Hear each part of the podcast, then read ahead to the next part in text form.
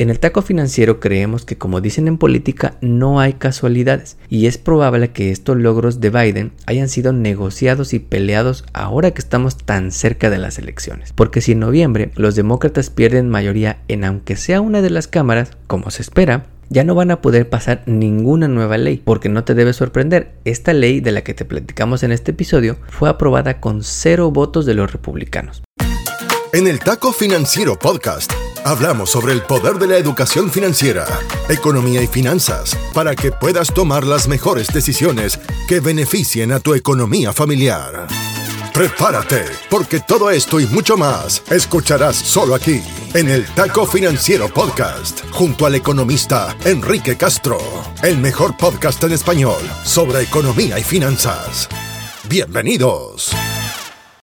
Hoy es lunes 15 de agosto y estamos a prácticamente un mes de que celebremos el mes de la herencia hispana 2022. Y cuando empecemos ese mes te vamos a platicar por qué los latinos somos el motor que mueve a Estados Unidos. Y te traeremos algunos de los mejores momentos que hemos tenido con una serie de latinos chingones alrededor del país. Y esta semana te vamos a platicar sobre la gigante nueva ley que se aprobó en el Congreso, que representa el paquete más grande en la historia para promover energías limpias y animarte a comprar esa camioneta eléctrica. Pero además reduce los costos de las medicinas y sube impuestos a las empresas más grandes. Pero si ya quieres salir corriendo a comprar tu troca eléctrica y aprovechar hasta 7.500 dólares de descuento del tío Sam, te traemos consejos para que no te digan al final que tu flamante carro eléctrico no era elegible para ese descuento. Antes de comenzar, la semana pasada nos sorprendió la noticia de que la casita del expresidente Trump en Florida fue cateada por el FBI en busca de evidencia de crímenes cometidos por el presidente más delicado en este país. No es un tema menor y generó sorpresa tanto en fans como críticos, unos diciendo que ya parecemos tercer mundo persiguiendo a expresidentes y otros diciendo que nadie está por encima de la ley y que algo de este nivel tuvo que haber sido aprobado con evidencia seria de actividad criminal. El viernes hicieron pública la orden de cateo con la que el FBI recuperó más de 20 cajas de información y hay sospechas de que había información nuclear que podría violar leyes de espionaje lo cual es muy serio pues de encontrarse culpable, Trump ya no podría competir por un cargo de elección popular. Esperemos que así sea, porque de lo contrario, esto solamente le dará más popularidad al presidente Trump para que se lance por la presidencia en 2024 y ya tuvimos una prueba de 4 años de lo peligroso que puede ser. También antes de comenzar, si escuchaste nuestro episodio pasado sobre cómo las vacaciones son sagradas y todavía no nos crees, Disney está aquí para recordártelo. Y es que la semana pasada anunció resultados trimestrales y nos dijo a todos cuál recesión, pues vio las ventas de sus parques de diversiones crecer 72% frente al año pasado, a más de 7.400 millones de dólares porque todos ya extrañamos la foto con Mickey Mouse y la tasa de 50 dólares de souvenir. Por si fuera poco, combinando sus servicios de streaming Disney Plus, ESPN y Hulu, Disney ya supera los 221 millones de suscriptores, igualando por primera vez en la historia al líder en esta industria, Netflix, quien reportó 220 millones en su reporte más reciente. Como te dijimos en este podcast, las vacaciones son sagradas y no hay recesión que parezca cancelarlas. Tan seguro se siente Disney que vas a seguir pagando esa suscripción que a partir de finales de año Disney va a subirte 38% más el precio de ese servicio de streaming. Porque hay que aceptarlo, no solamente lo pagas para tus hijos, también lo pagas para ver tú las películas con las que creciste de niño. Ahora sí, vamos con la historia de la semana. El Taco Financiero Podcast está en Internet. En Instagram, Facebook, Twitter y TikTok. Encuéntranos como arroba taco financiero o visita nuestra web tacofinanciero.com. Encuentra más data sobre contenidos, entrevistas y mucho más. Mantente en línea y siempre actualizado. tacofinanciero.com. Una idea del economista Enrique Castro. Como taco de la semana, el presidente Biden parece dar más resultados cuando trabaja en cuarentena desde la Casa Blanca por tener COVID, pues en los últimos días ha tenido una racha que como dice AMLO, no tiene ni Obama. Y es que en los últimos días firmó la CHIPS Act, una ley para depender menos del exterior en la industria de semiconductores, pero además logró neutralizar al segundo al mando de Al Qaeda. Pero además se aprobó la PACT Act para ayudar a los veteranos de este país a cubrir gastos de salud por ciertas secuelas de guerras. Y además ha visto los precios de las gasolinas bajar más de 20% en las últimas semanas. Aquí en Texas fuimos al Costco Gas la semana pasada y ya está en 2.99 por galón. Pero como si no estuviéramos a tres meses de las elecciones intermedias y su segunda mitad de gobierno dependiera de ello, Apenas el viernes de la semana pasada se aprobó por ambas cámaras del Congreso una versión mini de su famoso Build Back Better Plan, aquel plan de varios billones de dólares con el que quería pasar a la historia, pero que murió luego de no juntar las mayorías en el Congreso. Este mini Build Back Better llamado la Ley para Reducir la Inflación o la Inflation Reduction Act, aprueba cambios vitales para promover energías limpias, reducir el costo de las medicinas y subir impuestos a los que más tienen. Creemos que no tiene nada que reduzca la inflación en el corto plazo, la neta pero me imagino que el nombre vende muy bien en esta época de altos precios. Y si no tuviste tiempo de leer las 755 páginas que tiene esta ley, nosotros tampoco, pero tenemos fuentes confiables y en este episodio te vamos a platicar cómo te impactan estas medidas que se acaban de aprobar y cómo puedes aprovecharlas para por fin comprarte ese carro eléctrico, como quiere el equipo de producción del taco financiero. Empecemos con cambio climático. 370 mil millones de dólares en iniciativas para promover energías limpias, como créditos fiscales de hasta 7 1.500 dólares para los que querramos comprar un carro eléctrico. Incentivos fiscales para empresas que quieran desarrollar infraestructura de energías limpias como fábricas para paneles solares y parques eólicos. Pero antes de que corras a la agencia a comprar tu EV Homer, no cualquier coche va a tener los incentivos pues el carro que compres tiene que ser fabricado y ensamblado en Estados Unidos o en algún país con el que tengamos tratado de libre comercio. De acuerdo con analistas, hasta 70% de todos los coches eléctricos que hoy puedes comprar no son elegibles para este jugoso descuento. Y a partir de 2024, esta regla también va a aplicar para las baterías, limitando todavía más que compres un coche eléctrico y dejes de ir a ponerle gasolina.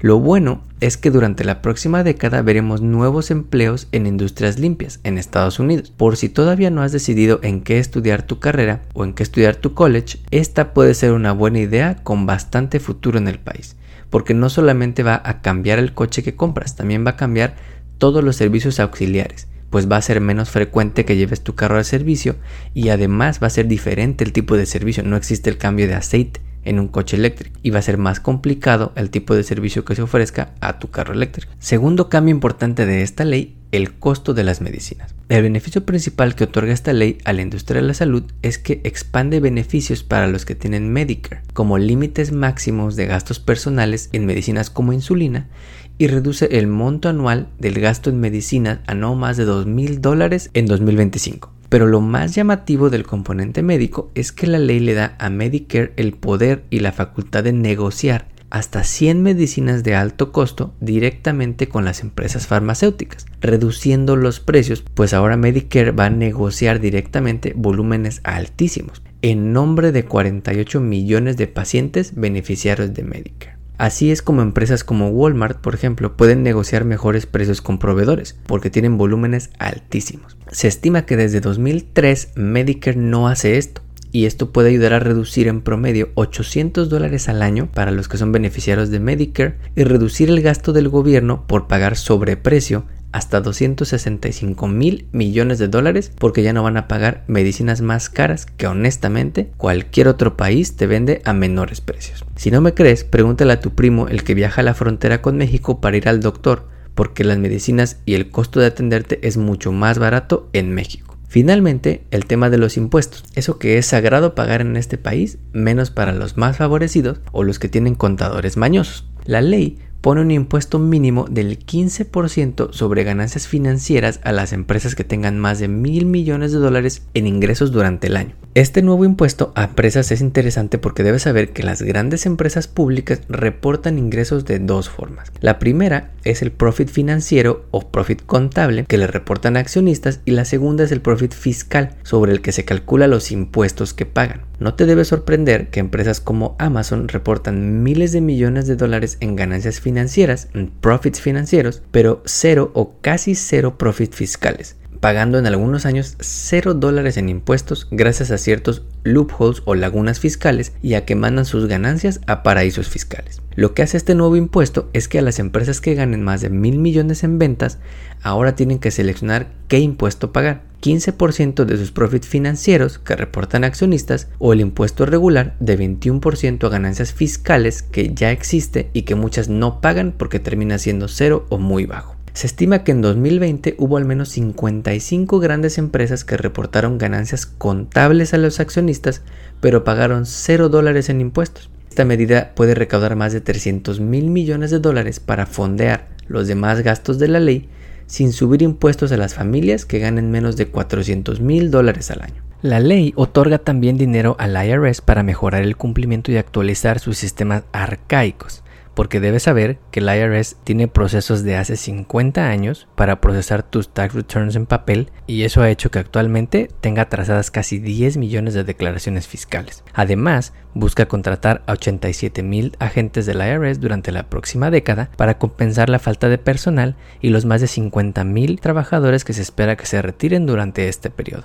Ha habido mucha desinformación y miedo sobre estos 87 mil nuevos agentes del IRS. Los republicanos dicen que van a ir por ti, que no es para las grandes empresas, que te van a congelar tus cuentas. Incluso Aquí en Texas vimos a la representante republicana Mayra Flores decir que en nombre de los padres de familia sería mejor tener 87 mil guardias de seguridad en las escuelas en vez de estos agentes del IRS. Me imagino que no le han contado a la paisana Pro Abbott lo que pasó en Uvalde, Texas, donde 373 policías no pudieron evitar que un niño loquito asesinara a 19 compañeros de primaria y dos maestros. En el taco financiero creemos que como dicen en política no hay casualidades y es probable que estos logros de Biden hayan sido negociados y peleados ahora que estamos tan cerca de las elecciones. Porque si en noviembre los demócratas pierden mayoría en aunque sea una de las cámaras, como se espera, ya no van a poder pasar ninguna nueva ley, porque no te debe sorprender, esta ley de la que te platicamos en este episodio fue aprobada con cero votos de los republicanos. No importa que te beneficie, que te ayude a pagar menos en medicinas, que sea bueno para el medio ambiente, si viene de un presidente demócrata, a los republicanos no les interesa. Así que ya sabes, infórmate y decide de manera inteligente cuando votes en estas elecciones. Hasta aquí llegamos por hoy. Nos despedimos hasta la próxima emisión de El Taco Financiero Podcast, junto al economista Enrique Castro. Todo sobre educación financiera para mejorar tu economía personal y lograr todas tus metas financieras. No olvides seguirnos en redes sociales para encontrar más novedades. En Instagram, Facebook, Twitter y TikTok Encuéntranos como arroba taco financiero o visita nuestra web tacofinanciero.com. Hasta pronto. El podcast que acabas de escuchar, El Taco Financiero, refleja la opinión exclusiva del presentador o sus entrevistados y no representa la opinión de patrocinadores o terceros. El podcast tiene el objetivo exclusivo de informar y no busca promocionar la compra de acciones de empresas en específico. Tampoco es un reporte de investigación y no representa consejo legal o financiero.